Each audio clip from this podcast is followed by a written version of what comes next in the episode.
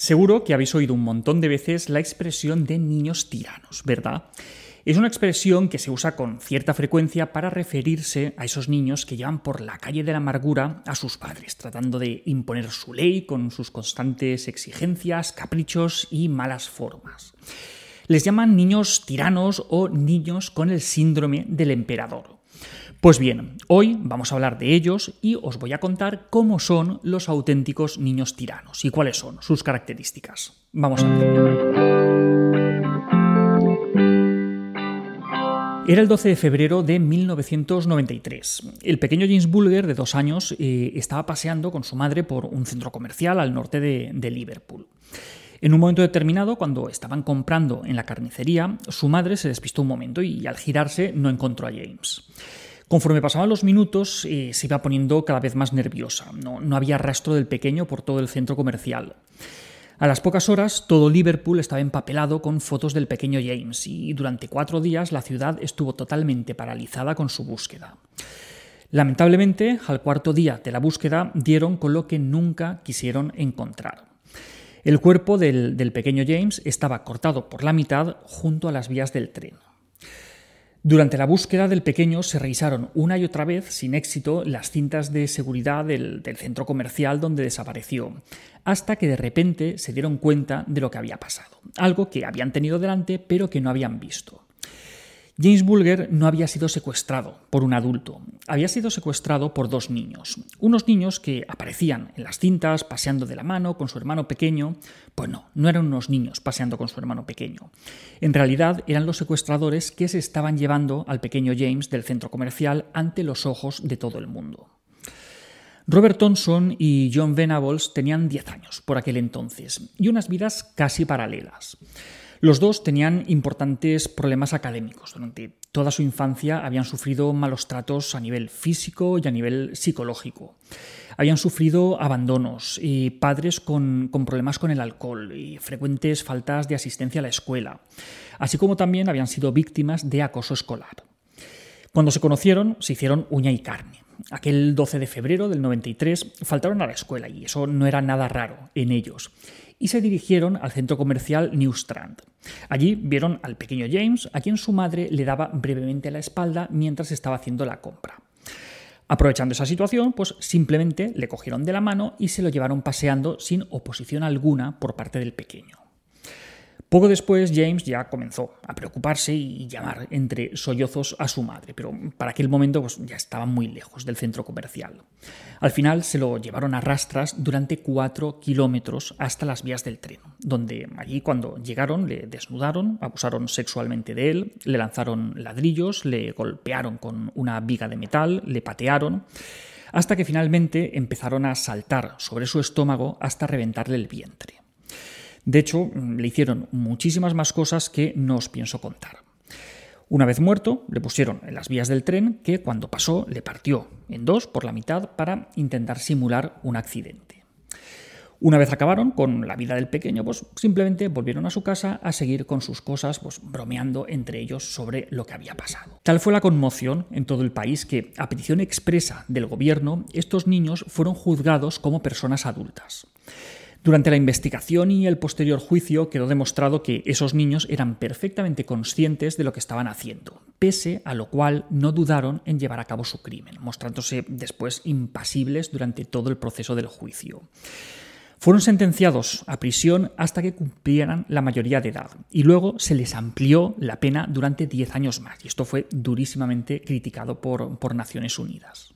Una vez cumplieron la pena, fueron puestos en libertad y les dieron una identidad nueva para que nunca nadie pudiera saber de su pasado. Sin embargo, sí que se sabe que uno de ellos, no se sabe cuál, pero se sabe que uno de ellos se ha rehabilitado y que lleva una vida hasta donde se sabe normal con, con su nueva identidad, mientras que el otro ha vuelto a la cárcel por delitos relacionados con la pederastia. Pues bien, si tuviéramos que hablar de niños malos, de niños tiranos, estaréis todos conmigo con que Robert Thompson y John Venables eran efectivamente niños malos. Podríamos decir que eran unos niños tiranos. Sin embargo, hace casi 20 años que se puso muy de moda esta etiqueta de tiranos que tanto padres como profesores, periodistas, incluso psicólogos, no dudan en aplicar a un conjunto bastante heterogéneo de niños. En general, caracterizados por ser niños demandantes, insistentes, que tienen cierta dificultad en asumir normas o para hacer caso a sus padres.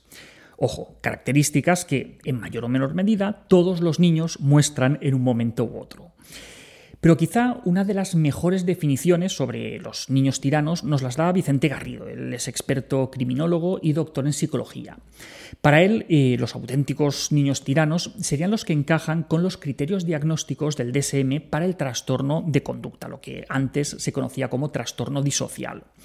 Son niños que con frecuencia acosan, amenazan, intimidan a otros, eh, inician peleas, eh, utilizan armas, eh, ejercen crueldad física contra otras personas, contra animales, perpetran robos, prenden fuego deliberadamente, destruyen la propiedad ajena, roban, invaden la propiedad, mienten, estafan, huyen de casa, de la escuela.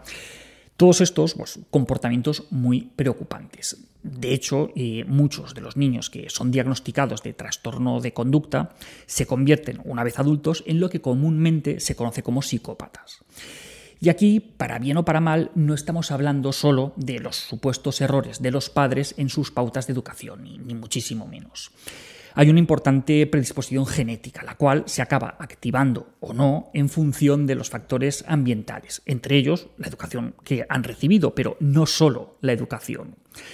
Y como vemos en, el caso que hemos escogido como ejemplo, las pautas de educación de, esos padres mm, no estuvieron caracterizadas por un exceso de mimos, de besos, de abrazos, ni, siquiera por pasarse con los regalos o, consentirles demasiado.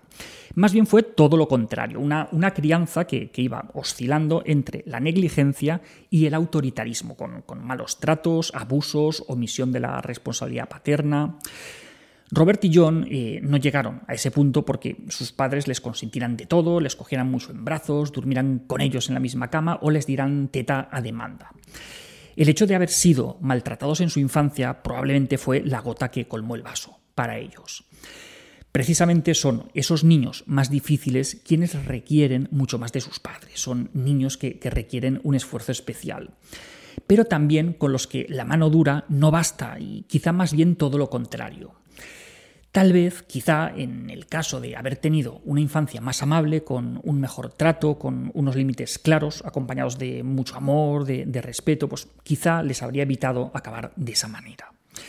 Basta repasar la infancia de personajes como Hitler, Stalin, Mussolini, Franco, Mao Zedong, por citar algunos tiranos que, todos podemos conocer, para darnos cuenta que en todos esos casos coincidían unas mismas pautas en las que el afecto, el amor y el respeto brillaban por su ausencia. Si os apetece leer un poco sobre la, infancia de, estos ilustres tiranos, pues os dejo ahí en la caja de comentarios un, artículo que os va a gustar mucho. Y precisamente sobre estas y muchas más etiquetas hablamos en nuestro nuevo libro Niños sin etiquetas, que podéis encontrar a partir de mañana, día 9 de junio, en todas las librerías. Estamos convencidísimos que os va a encantar. La semana que viene, más. Un saludo.